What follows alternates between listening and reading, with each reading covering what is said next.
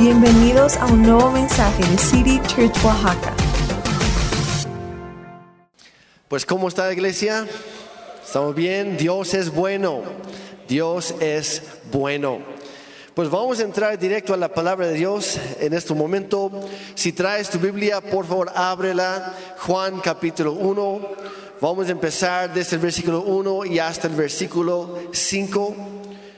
Ah, y luego este, saltamos al versículo 14, que en sí es la base de, de- estas dos pláticas, la semana pasada y el día de hoy. Si no estuviste la semana pasada, yo te, yo te animo, escucha la, grabación o vela en, en YouTube este, para, que, para que tengas el mensaje completo. Tuve que dividirlo en dos partes. Pero él dice en Juan 1, versículo 1, dice, en el principio ya existía el verbo. Está hablando de Jesucristo. Dice, el verbo estaba con Dios y el verbo era Dios. Él estaba con Dios en el principio. Por medio de él todas las cosas fueron creadas. Y sin él nada de lo creado llegó a existir. En él, en Cristo, estaba la vida y la vida era la luz de la humanidad. Esta luz resplandece en las tinieblas y las tinieblas no han podido extinguirla. ¿Quién grita fuerte amén? Gracias a Dios es bueno y no importa lo que venga o lo que haga, el enemigo no puede extinguir la luz de Cristo. No pueden las tinieblas. Versículo 14 dice, y el verbo se hizo hombre y habitó entre nosotros, Jesucristo. Y hemos contemplado su gloria, la gloria que corresponde al Hijo unigénito del Padre, lleno de gracia y de verdad. Y esa es como la miniserie que estamos manejando estas semanas, gracia y verdad. La semana pasada hablamos bastante sobre la gracia, hoy vamos a ver la otra parte, pero el punto en todo esto es que Jesucristo, Dios hecho hombre, fue descrito por los que mejor lo, conocieron aquí en la tierra, sus discípulos, sus seguidores, entre los que lo observaban, lo, lo escuch- le escuchaban. Ellos después describieron a Jesucristo como una persona totalmente llena de gracia y de verdad, tal como escribió aquí el apóstol Juan. Y Jesús nos pide a nosotros que seamos como Él. Nuestro llamado como cristianos, acuérdense, la semana pasada les comenté que la, la- la palabra cristiano significa como Cristo o pequeño Cristo. Nuestro llamado como cristianos es ser un fiel reflejo de quién es Él. No se trata de ser un club social, no se trata nada más venir a cantar unas canciones, escuchar y nos vamos y nada cambia en nuestra vida. No, no es una religión, es una relación con Dios mismo a través de Jesucristo. Y entre mejor conoces a Dios, más lo vas a amar. Y entre más amas a Dios, más vas a querer ser como Él. Y hay demasiadas personas que se conforman con una religión y nunca entran a una relación con Dios. Y por eso nunca hay transformación en su vida. Siguen siendo los mismos desde hace 5, 10 o 20 años. Y a Dios, Dios no está interesado en la religión. La religión por definición es el esfuerzo humano para acercarse a Dios. Y Dios tomó las cartas, eh, tomó cartas en el asunto. Y Él se extendió hacia nosotros. Dijo, sus esfuerzos humanos no son suficientes para acercarse a mí. Necesitan que yo me acerque a ustedes. Y lo hizo a través de Jesucristo, la gracia hecha carne. Nos debería llenar la gracia y la verdad tal como, así como con Cristo.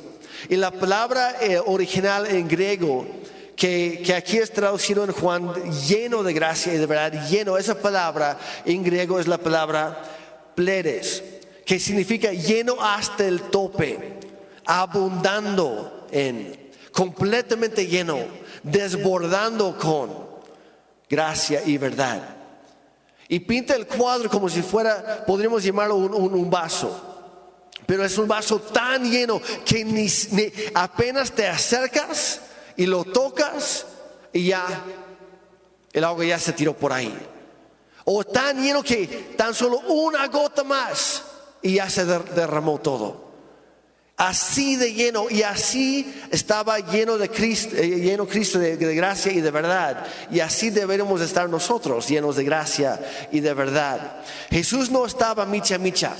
No estaba mitad lleno de gracia y la otra mitad de verdad. No, era 100% gracia y 100% verdad en todo momento. Y uno de los desafíos más grandes para los cristianos, de hecho para todos los seres humanos, es no ir a un extremo o al otro. Como seres humanos tendemos a caer en los extremos, es muy fácil. ¿Saben por qué? Porque nos enfocamos tanto o demasiado en una cosa y sin querer descuidamos o perdemos el enfoque del otro. Y no sé tú, pero yo sí reconozco que a lo largo de mi vida yo he tendido o a un extremo al otro. Y de repente Dios me habla me dice, Jeremy, oye, jálate un poquito más para acá, como que otra vez te fuiste para allá. Poquito más para acá. Hay que corregir, hay que tener balance en la vida, porque Dios es balanceado. Dios no tiene que, no tiene que escoger cada mañana, Él nunca se duerme, ¿verdad? Pero nosotros pensamos que sí, y tenemos la idea que a lo mejor Dios se levantó el día de hoy y se levantó, no, hoy voy a imponer justicia. No, Dios no es así, Dios no tiene que escoger entre ser bondadoso y misericordioso o ser justo. Porque Él es todo al mismo tiempo. Pero hay cristianos, por favor, si está a tu lado, no quiero ver corazos. Si está al otro lado, no quiero que eches miradas hasta allá o no quiero que señales con tu dedo. Acuérdate, cada vez que tú señalas a alguien, pues hay otros dedos que te señalan a ti, ¿verdad? Si, está aquí solamente perdónalo y supéralo. Lo digo con mucho amor. Pero hay algunos cristianos que, que tienden, por ejemplo, a ir al extremo y se enfocan solamente en la verdad de Dios. Y esos, cristianos muchas veces conocen muy bien la Biblia. Lo conocen muy bien. Y la verdad, mi, mi respeto en cuanto a eso. Pero por no mantener un equilibrio entre la verdad y la gracia, pues ¿qué pasa? Se vuelven personas y cristianos patanes, orgullosos, difíciles con quien llevarse. ¿Alguien conoce? No levanta la mano. Hay personas así, hay cristianos así. Y en lugar de mostrar la gracia de Dios, andan solamente con la verdad de Dios, que es bueno, pero sin la gracia no está completa. Y empiezan a, criticar a los demás, a señalarles sus fallas. Juzgan a los demás. Hay algunos incluso que se paran en las esquinas o en el zócalo o en el andador y empiezan a gritar a la gente que va pasando por ahí. Ni siquiera los conocen, pero van gritando, vas al infierno si no te arrepientes. Y pasa un pastor, ya soy salvo, pero gracias. Otros es que andas mal, andas haciendo esto y lo otro y lo otro. Hay un lugar especial reservado en el infierno para ti. Y vamos a ser sinceros, eso no ayuda a nadie. No sé si han visto la película, se llama Inesperado, está buenísima. Habla sobre la verdad del aborto y en las clínicas del aborto y todo el negocio detrás de eso. Y, abre los ojos muy bien y de hecho está basada en la historia real de una mujer que Dios la, salvó y la rescató y se dio cuenta de lo que estaba haciendo. Pero adentro de, eh, hay una escena en la película, de hecho hay varias, que lleguen algunas personas y entre ellas algunos cristianos y se paran en la reja y hay algunos que están diciendo, por favor no entres, no abortes tu bebé, Dios te ama a ti, ama a tu bebé, mira, nosotros estamos para apoyarte si tú quieres. Piensa bien antes de tomar esa decisión. No te vayas a arrepentir después. Pero había otro tipo ahí también en la reja, con la Biblia en mano, que nada más estaba gritando, estás asesinando a tu bebé y vas al infierno si entras por esas puertas. Y se puede ver en la, en la película, y es muy triste porque es una realidad en la vida. Ese tipo de persona no salva a nadie. No está ayudando a nadie, al contrario, lo que provoca es un corazón más endurecido. Y por otro lado, hay cristianos que van al otro extremo, de la gracia solamente se enfocan en eso y dicen cosas como, ah, pero no te preocupes, estás bien así como estás. Dios te ama tal como eres. Y sí, es cierto. Pero Dios te ama tal como eres, pero te ama demasiado como para dejarte seguir siendo igual.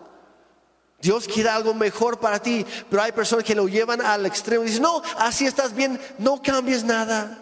Tú tranquilo, tú pide perdón después si es que quieres. A fin de cuentas Jesús ya murió en la cruz por ti, por todos tus pecados y que hoy haz lo que quieras. Y sí, Jesús sí murió en la cruz por todos sus pecados, los pasados, presentes y futuros. Pero la Biblia también habla que no debemos tener una perspectiva, una actitud menospreciando el sacrificio y la sangre de Cristo. Y cada vez que a sabiendas volvemos al pecado, dice que estamos volviendo a crucificar a nuestro Señor. Por aferrarnos a nuestros hábitos pecaminosos en lugar de honrar la santidad y el sacrificio de Cristo. Entonces hay que tener mucho cuidado. Cualquier extremo está mal. Ambas cosas son buenas, pero en balance, en equilibrio. Y a fin de cuentas, cualquier extremo nos lleva a un lugar muy peligroso. El primero, el peligro número uno, es la verdad, es que la verdad sin gracia produce rebelión. Y yo por años, por décadas, yo trabajaba directamente con algunos de los hijos de ustedes, algunos de ustedes cuando eran más chavos, con los juniors, adolescentes y jóvenes. Y yo lo vi vez tras vez, sobre todo en hogares cristianos, que eran súper estrictos los papás. Había muchas reglas, pura verdad. Y qué bueno, pero lo que no había era gracia. No había una relación. Y papás, por si no lo sabían, hoy lo van a saber. Y también para los demás. Pero las reglas sin relación llevan a la rebelión. Las reglas sin relación llevan a la rebelión. Hay que encontrar un balance. El otro peligro número dos es la gracia sin la verdad produce relativismo.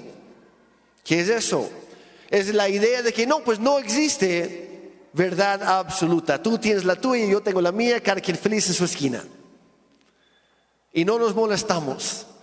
Pero ¿cuál es el problema? Por definición, por lógica, dos cosas, no dos cosas opuestas no pueden ser ciertas.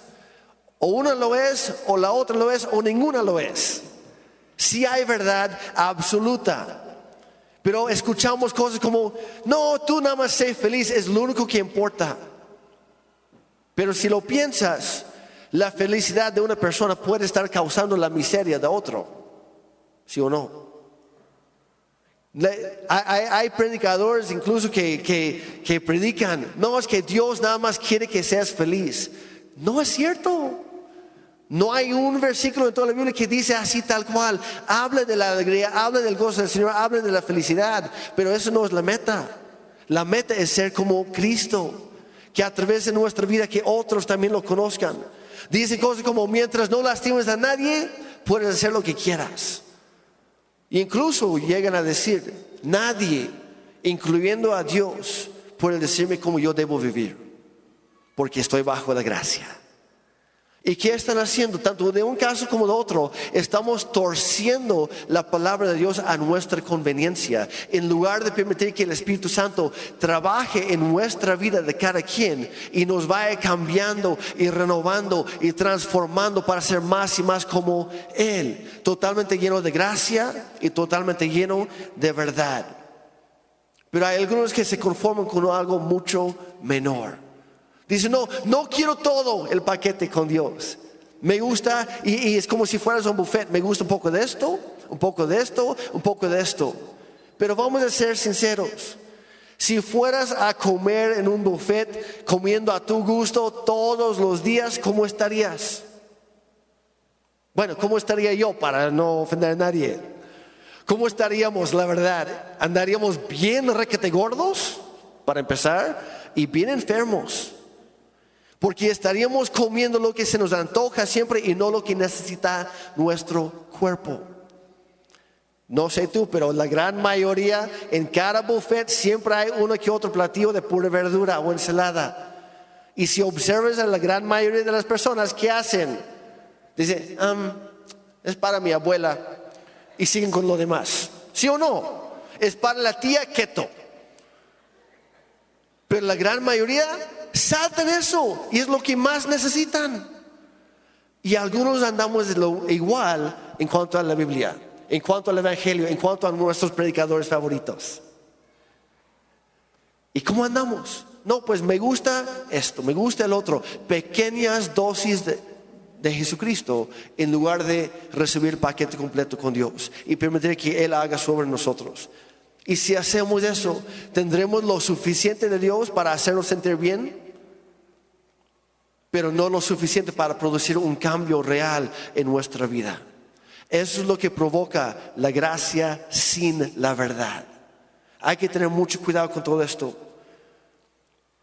Dios nos ha llamado a vivir tanto con gracia como con verdad. ¿Por qué? Porque la gracia, como hablamos la semana, la gracia te salva y la verdad te libera. La gracia te trae salvación, no es por mérito nuestro, no es por obras nuestras, es por la pura gracia de Dios a través de Jesucristo. Pero no nos quedemos ahí. Vivamos con, en la verdad, porque la verdad te hará libre.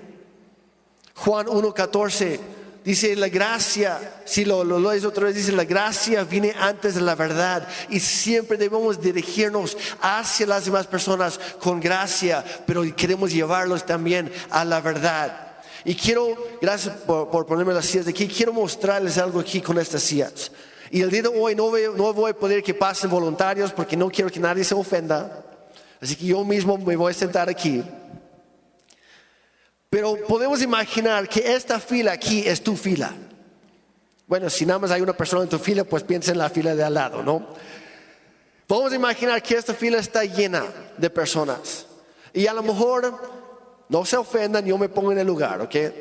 Pero en la primera fila, entonces si tú eres, si eres, la, si eres la primera persona en tu fila, puede o no que estoy describiéndote a ti.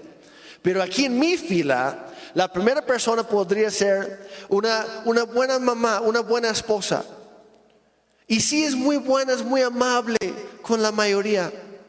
Pero por desgracia, por dentro está llena de celos y de envidia. Y eso le lleva a ser una mujer chismosa. A su lado no sé si sea su esposo o es otro señor que está ahí. Hay un empresario, un hombre muy bendecido porque tiene mucha lana. Es más, le encanta la lana, le encanta el dinero, pero es un hombre, ah, es, es un hombre que está lleno de avaricia. Y lo que le mueve a acumular cosas es eso, es tener. No es dar, no es sembrar, no es bendecir, es todo para mí a su lado hay otra, hay otra señora, una señora más grande, que el día de hoy a lo mejor no le tocó estar sirviendo a niños, por lo general es maestra de niños. Una mujer que ama a los chiquitos, pero es una mujer que está llena de amargura, porque nunca ha logrado, ya es una señora grande, pero nunca ha logrado perdonar a su propia mamá por el maltrato que recibió. Su mamá era una mujer controladora, manipuladora, no una mujer tremenda. Y a este Señor le ha costado perdonar y hasta el día de hoy ya tiene más de 60 años y hasta el día de hoy no logra perdonar a su mamá que ya falleció hace 20. En esta silla hay un joven de prepa, de universidad que la verdad vamos a ser honestos, cuate, te quiero mucho, pero todo el mundo ya lo sabe. Andas, pero tremendo.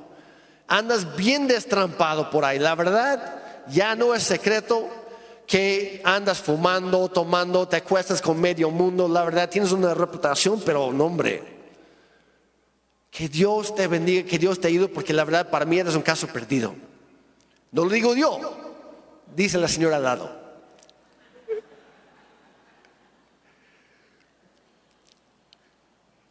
Y aquí en esta última silla, por si todo no te había tocado a ti, en esta silla hay otra persona que llega, es más, es de los primeros que llega cada domingo. Porque ya tiene su lugar especial y llega temprano para que nadie se lo quite. Y llega aquí y es el primero, llega temprano para la oración. Y levanta bien en alto sus, brazos, sus manos para adorar a Dios y canta bien fuerte y baila y toda la cosa, grita por ahí. Cuando el, cuando el pastor está predicando es el primero en gritar, amén. Algunos lo pensaron dos veces. Porque mientras a, simple vista de todo el mundo, no, es que es el hombre que más ama a Dios, pero él nada más está observándote y te está criticando en su corazón. Porque él vio, yo sí llegué media hora temprano, este cuate llegó media hora tarde. Y es el típico religioso o religiosa que hay en cada iglesia. Ahora, mi pregunta para ti, de toda la fila, ¿quién es la persona que más necesita gracia? ¿Qué piensan? ¿Qué opinan? ¿Quién necesita más gracia en su vida? La verdad es que todos, parejo, todos necesitamos la gracia. Y, no se, híjole, es que yo, yo era de la sexta silla, a mí no me llamaste Jeremy. No, Mira, vamos a ser sinceros, ¿ok? Todos andamos con algo, todos tenemos asuntos pendientes, todos tenemos áreas en nuestra vida en que no hemos rendido totalmente a Cristo. Y nos seguimos aferrando a nuestras costumbres, nuestras tradiciones, nuestra manera de pensar, lo que sea. Pero mientras seguimos aferrándonos nosotros a eso y no lo soltamos en manos de Dios, Dios está ahí pues hijo, hija, yo quiero meter mano en tu corazón, pero como todavía no me lo harás, no puedo hacer nada. Como todavía no me abres la puerta, por más que quisiera, soy un caballero, no te voy a obligar. Te lo estoy pidiendo. Llevo años pidiéndote. Y hoy te vuelvo a pedir. Dame tu vida completa. Yo quiero ayudarte, yo quiero sanarte. Yo quiero darte la fuerza que tú necesitas para poder superar esto, para poder perdonar, para poder sanar lo que sea. Todos necesitamos la gracia de Dios. Nadie queda exento, de esto. Pero hay que tener cuidado. Entonces la gracia lo cubre todo y puedo hacer lo que, lo que yo quiera. No. Y el apóstol Pablo fue muy claro en esto y escribió la carta a los romanos que yo te recomiendo si quieres pura verdad, pura carne de la palabra de Dios, estudia Romanos. Dicen por ahí, si, si puedes entender y explicar la carta de Romanos, puedes ser el maestro, apóstol, pastor, lo que sea. Porque es mucho, la verdad. Y cuesta, y es difícil. Y es por eso que muchos cristianos lo saltan. Dicen, no, yo prefiero proverbios, puros salmos para mí. Gloria a Dios, Dios es bueno. Y sí, qué bueno, es bueno alabar a Dios. Pero tienes que permitir que la verdad de Dios entre a tu corazón para traer un cambio. Dice el apóstol Pablo aquí, Romanos 6, 1 y 2. Dice, ahora bien, deberíamos seguir pecando para que Dios nos muestre más y más su gracia maravillosa. Y la respuesta en el versículo 2 es, por supuesto que no.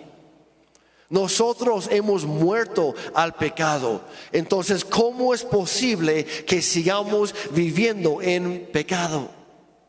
Tienes que escoger o estás muerto al pecado o sigues viviendo en el pecado. Y si decides morir al pecado, la gracia de Dios viene sobre tu vida y te ayuda. Sí, todos tenemos asuntos pendientes, nadie es perfecto, estamos en proceso, pero tenemos que someternos a los procesos de Dios. O escoges seguir viviendo como quieras y que nada cambie. Tú decides. Pero si Dios nos ha salvado por su gracia, entonces su verdad nos debería transformar a nosotros. No puedes tener uno sin el otro. La verdad, contrario a lo que algunos piensan, la verdad no es restrictiva, no es impositiva, no es opresiva. Al contrario, la verdad es libertadora. Te llena de vida, te trae libertad. Porque la verdad no es solo unas reglas o unas normas o unas leyes morales, no. La, la verdad es una persona es la persona de Jesucristo. No se trata de un qué, se trata de un quién. Jesús mismo dijo en Juan 14, 6, dijo, yo soy el camino, la verdad y la vida. Nadie viene al Padre si no es por mí. En Juan 8:32 dijo, conocerán ustedes la verdad y la verdad los hará libres. Entre más conoces la persona de Jesucristo, más libre serás. Pero tienes que conocer la verdad, la verdad de Dios, la verdad hecha carne, la gracia hecha carne y la verdad hecha carne. La gracia salva y la verdad trae libertad. Regresando a las sillas. Ya quedamos que todos necesitan gracia. ¿Quiénes necesitan verdad? Igual todos. La mujer en esta silla, buena mamá, buena esposa, pero llena de celos, envidia y chismes, necesita conocer la verdad. Necesita conocer que hay una mejor manera de vivir. Ya no llenándose de esas cosas tóxicas, sino siendo libre en Cristo y que sus palabras den vida y no muerte. El empresario también necesita verdad, porque necesita entender que entre más acumula para sí, más se endeuda con Dios si no está dispuesto a darlo, si no está dispuesto a hacer bendición, porque Dios nos bendice para bendecir a los demás. Cuando llegues al cielo o llegues a presentarte delante del trono de juicio, el trono, el gran trono blanco, dice la Biblia que nosotros no vamos a tener que rendir cuentas por todo lo que logramos acumular en esta vida. Vamos a tener que rendir cuentas de cómo lo usamos y de cada palabra que salió de nuestra boca. También necesita verdad. La señora grande muy respetada por muchas, pero por dentro está sufriendo porque no logra quitar esa carga de la falta de perdón. Pero si no lo sabían, el no perdonar es como un cáncer que empieza en una pequeña parte de tu corazón, en tu alma, pero se va esparciendo mientras no le cortas de tejada. Y por eso dicen Hebreos, no permitan que ni una raíz de amargura surja de entre ustedes, porque los va a matar. La verdad te hará libre y la verdad es que tú necesitas perdonar hoy para que Dios te haga libre. Dios ha dicho en su, palabra, suelta tus ofensas en contra de los demás y yo suelto las mías en tu contra. En el Padre nuestro termina con, porque si no perdonamos nosotros a los que nos han ofendido, Dios tampoco nos puede perdonar a nosotros. Necesita verdad. Para el joven que anda destrampado, necesitas verdad. Necesitas que alguien te diga tus verdades. Que yo sé que a lo mejor tú estás disfrutando esta etapa en tu vida pensando que no tienes responsabilidad alguna, que puedes hacer lo que quieras, pero lo que no te das cuenta es que estás afectando muy negativamente a todos los que te rodean. Y como tú sueles usar y abusar de los demás, pasando un poquito más de tiempo te van a abandonar a ti porque no eres un buen amigo. Necesitas escuchar la verdad, pero no te preocupes, hay gracia también para ti. Si estás dispuesto hoy a entregar tu vida a Cristo por completo. ¿Están de acuerdo conmigo? Todos necesitamos gracia y todos necesitamos también verdad. La gracia te salva, pero la verdad trae libertad a tu vida. Y a lo mejor estás pensando, Jeremy, se te olvidó una silla. Yo lo sé. Y me vuelvo a sentar en esta.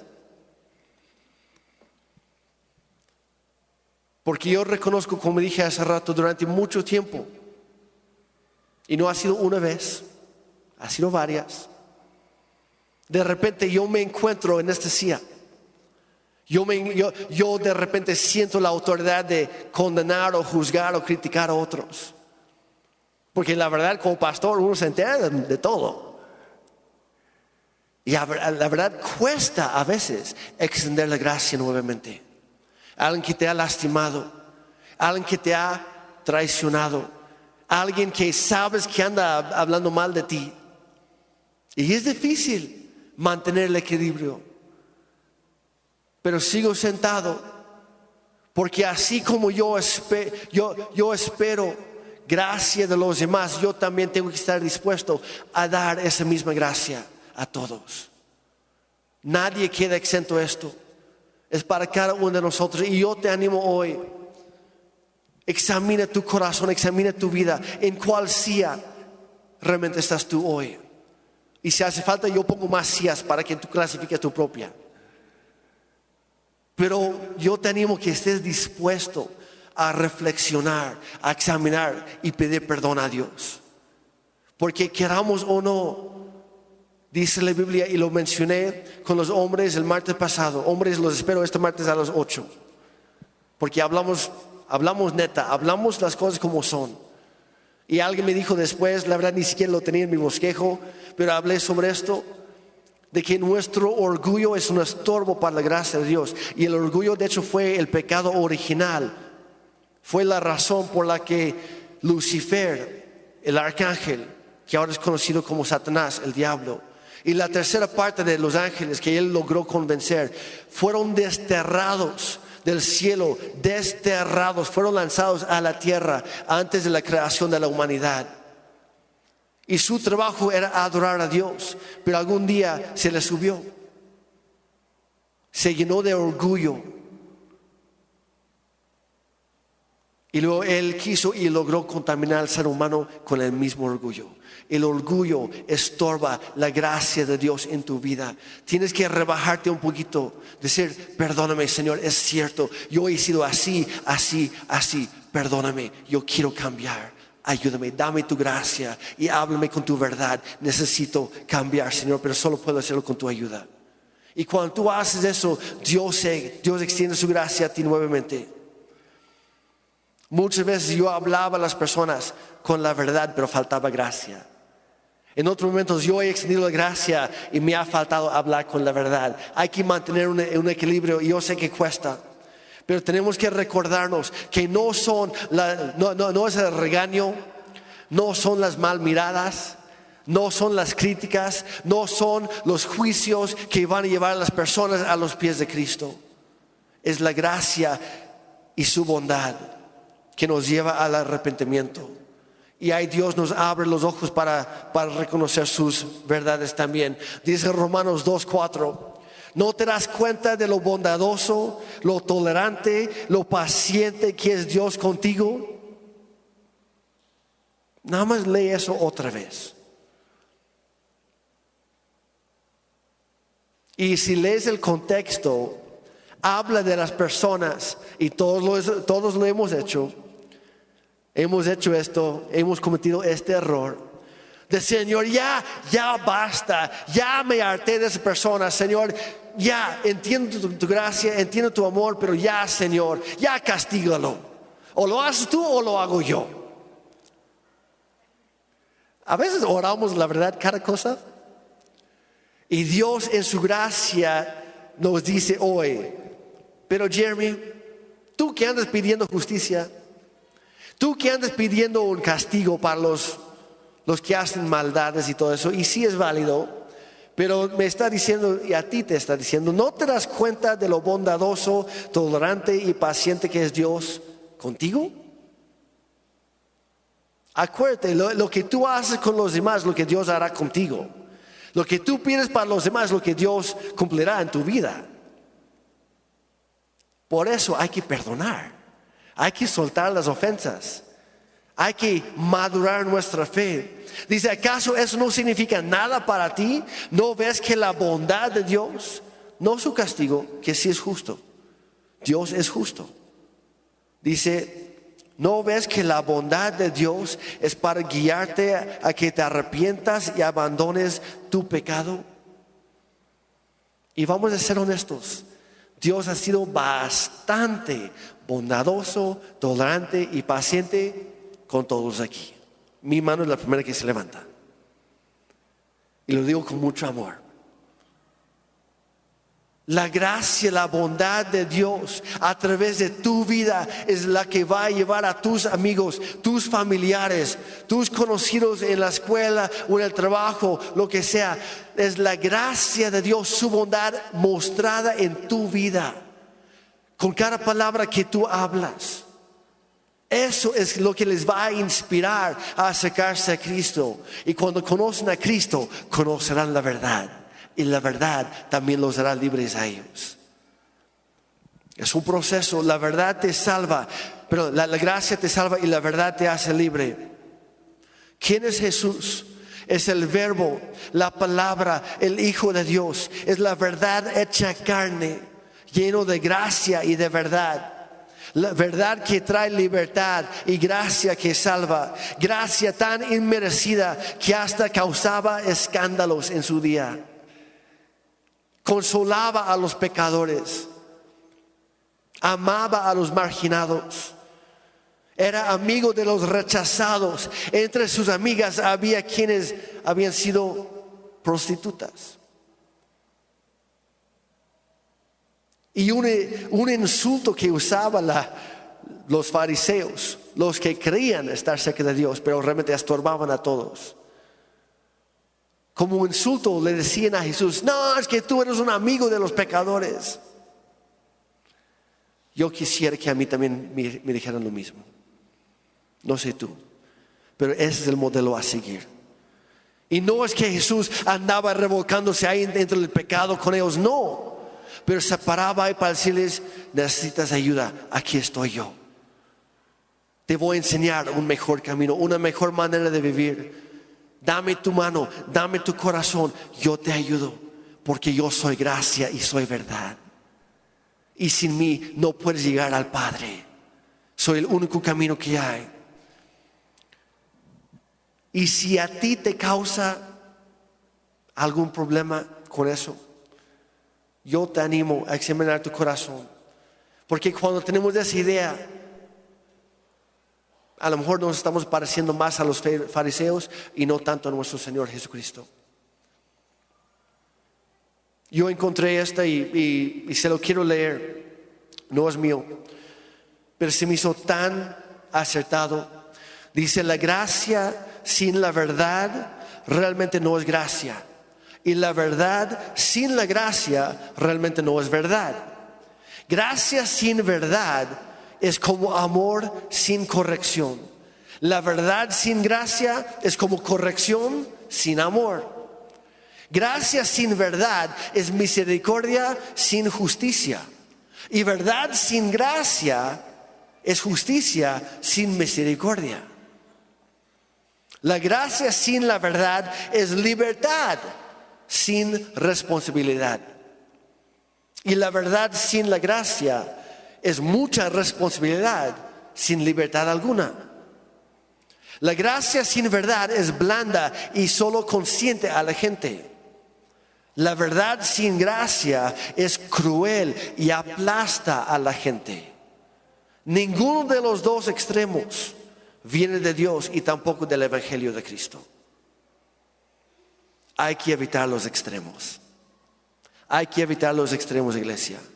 Hay que ser llenos de gracia y llenos de verdad. No caigamos en la trampa del enemigo que nos quiere hacer enfocar en una sola cosa. Es el paquete completo.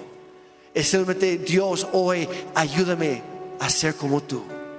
Ayúdame a ser un fiel reflejo de quién es tú. Y quiero terminar con este último ejemplo que se encuentra en Juan capítulo 8. Acuérdense, fue Juan que escribió esto, que Jesús fue lleno de gracia y de verdad. ¿Por qué? Porque él lo veía todos los días. Pero hay un ejemplo, hay una historia que lo resume todo perfectamente. Se encuentra en Juan 8, de versículos 1 al 11, para que lo leas en casa tranquilamente. Voy a poner el contexto, ya saltamos en el versículo 8, pero 9. Y lo que había pasado es que los fariseos, los religiosos de su día, habían atrapado a una mujer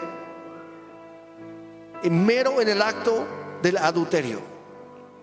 Y dice la Biblia que la agarraron, la arrastraron así como estaba desnuda La arrastraron en el polvo a donde estaba Jesús, en medio de una multitud. Imagina la vergüenza para esta mujer. Uno, pues para ser atrapada en pleno acto sexual con un, hombre, con un hombre que no era su esposo. Y luego ser expuesta, ser exhibida desnuda frente a una multitud de personas. Y la llevaron ahí. Y los fariseos le dijeron, Jesús, atrapamos a esta mujer adúltera. La ley de Moisés exige un castigo. Exige que todos aquí que somos testigos de esto, tenemos que agarrar piedras y hay que empezar a lanzarlas hacia su cabeza hasta matarla. Es lo que dice la ley. ¿Qué dices tú, Jesús? Jesús lleno de gracia, lleno de verdad. No, no estaba escogiendo entre uno y otro, pero ¿qué hace? Dice la Biblia que se agacha y con su dedo empieza a dibujar, algo en, en el polvo en la tierra. Igual y escribió Jesús estuvo aquí año 30, 33 o algo así. No sé. La Biblia no dice, la verdad siempre me ha dado curiosidad saber qué es lo que Dios estaba haciendo ahí con su dedo ahí en la arena. ¿Qué es lo que estaba haciendo Jesús? Pero lo estaba haciendo a propósito, estaba dando tiempo para reflexionar. Luego se levanta y dice, bueno, está bien, tiene razón, la ley exige ese castigo, castigo de muerte. Está bien, tiene razón. Así que el que esté sin pecado, el que jamás en su vida ha cometido algún error, el que esté libre de fallas, tú lanzas la primera piedra y los demás te seguimos. ¿Y qué hace? Se vuelve a agachar en la arena, dando tiempo para reflexionar.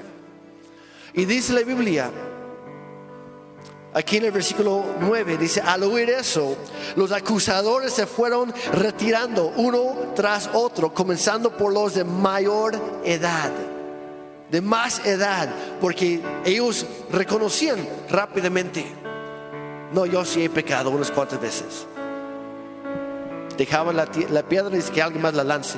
Yo no lo haré. Al lanzar esa piedra me la estoy lanzando a mí mismo. No lo haré. Y entendieron la gracia junto con la verdad de Dios. Porque Cristo no canceló la ley, la cumplió a la perfección. Dice, comenzaron a retirarse Así que quedaron solo Jesús y la mujer en medio de la multitud. Entonces Jesús se incorporó de nuevo y le dijo a la mujer, ¿dónde están los que te acusaban? ¿Ni uno de ellos te condenó? La, la señora, la mujer contesta, ni uno, Señor, ni uno, todos se han ido. Y me encanta esto entonces yo tampoco lo hago, dijo Jesús. Vete y no peques más. Jesús reconoció que sí, la mujer estaba en pecado. Me dijo, sí, ahora yo te perdono. Levántate, le extendió la mano, dice, te ayudo. Ahora ve en paz. Yo me imagino que Jesús mismo a lo mejor se quitó una prenda extra que trae un manto o algo para arroparle, para cubrir su desnudez.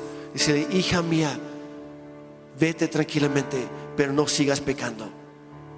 Te extiendo mi gracia, pero también mi, verdad, los dos juntos.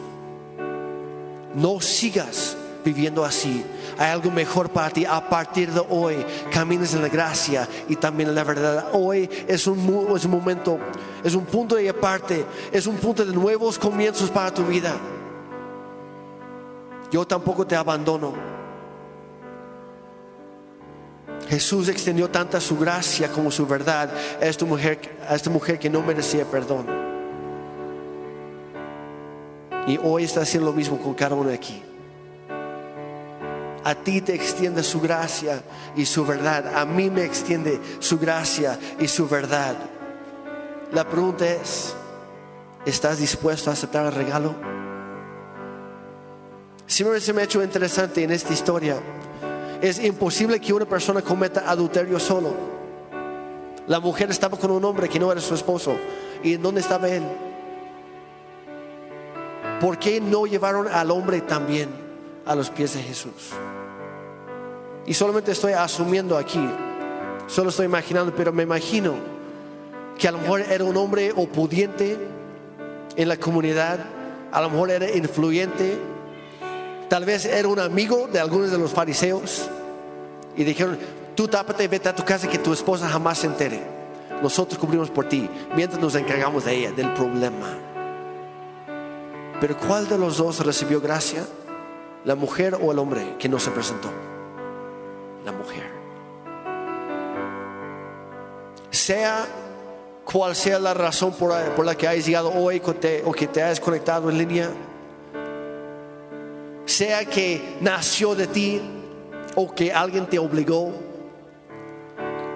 sea que a lo mejor llegaste esperando otro tipo de mensaje y te diste cuenta, caray, esto es para mí. Yo te pregunto hoy, ¿estás dispuesto a recibir el regalo que te está ofreciendo Jesús? Voy a pedir que todos se pongan de pie, por favor.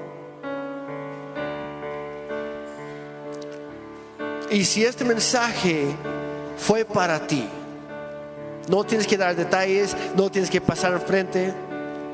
Pero si tú quieres un nuevo comienzo con Dios, por la gracia y la verdad que hoy se te ha hablado,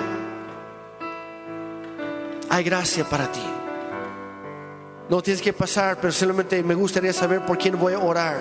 Si puedes nada más levantar la mano, quiero guiarte en una oración que es un compromiso con Dios. No es una oración mágica, no es una, unas palabras mágicas que tú vas a pronunciar, no. Es entrar a un compromiso real con Cristo. Que decir, ayer fui así, a partir de hoy, Señor, seré otro por tu gracia. Gracias. ¿Alguien más por ahí? Gracias. Gracias, ok, gracias, perfecto. Todos los que levantaron la mano y por qué no todos juntos vamos a, vamos a hacer esta oración juntos. Pero como digo, es un compromiso. Puedes repetir mis palabras o puedes decirlo en, tus propias, con toda confianza. Pero ponte a cuentas con Dios. Padre Santo, yo te necesito. Perdóname. He cometido muchos pecados.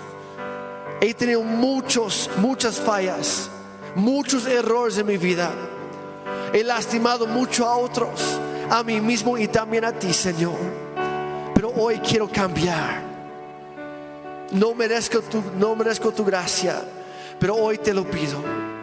Y si pudiste extender tu gracia a esa mujer, también hoy lo recibo yo. Gracias por tu gracia y por tu verdad, Dios. Enséñame a caminar contigo. Me arrepiento de toda mi maldad y a partir de hoy viviré para ti solamente. Dejo atrás mi manera egoísta de vivir. Y hoy entro a una vida contigo, Señor. Ven a mi corazón, lléname con tu espíritu. Sé mi único y suficiente Señor y Salvador. Todo lo que soy te lo entrego, Señor. Ayúdame a soltar aquellas cosas que me están lastimando, que me están arrastrando por lodo. Ayúdame a separarme de ciertas amistades que no me convienen. Ayúdame a estar dispuestos a perdonar. Ayúdame, Señor. Yo necesito tu ayuda. Toma mi vida, Señor. A partir de hoy te pertenece. En el nombre de Jesús. Amén. Y si tú acabas de hacer esa oración de corazón, bienvenido a la familia de Dios. Lo mejor está por venir y no estás solo. Aquí hay una familia entera que está muy dispuesta para ayudarte. Pero antes de, antes de terminar, me gustaría orar también por todos los demás. Y ahí en tu lugar donde estás, igual conmigo en tus propias palabras, Padre Celestial, gracias por haber enviado a tu Hijo a este mundo cuando lo vemos a Él, podemos conocerte a ti. Gracias porque Él vino a vivir una vida perfecta y morir como criminal en la cruz. Pero la historia no terminó ahí. Lo resucitaste al tercer día para que yo también pueda tener vida eterna. Vida eterna que empieza hoy. Señor, lléname con tu gracia que me salva. Lléname con tu verdad que me trae libertad. transfórmame, cámbiame, renuévame, Señor. Reconocemos que si hay algo bueno en nosotros es gracias a ti, Señor. Gracias a lo que tú has hecho. Tú tomaste la iniciativa. Pero hoy yo respondo en gratitud y en amor a ti. Señor, te pedimos que nos ayudes a ser un fiel reflejo de ti aquí en este mundo. Perdónanos por las veces cuando hemos ido hacia un extremo o hacia el otro. Ayúdanos, Señor, a ser llenos de gracia y de verdad. Ayúdanos a hacer luz en medio de la oscuridad y para dar esperanza a, aquellos que ya la han perdido. En el nombre de Jesús. Y todos dijeron, amén. Si eso fue para ti, da un aplauso para el Señor.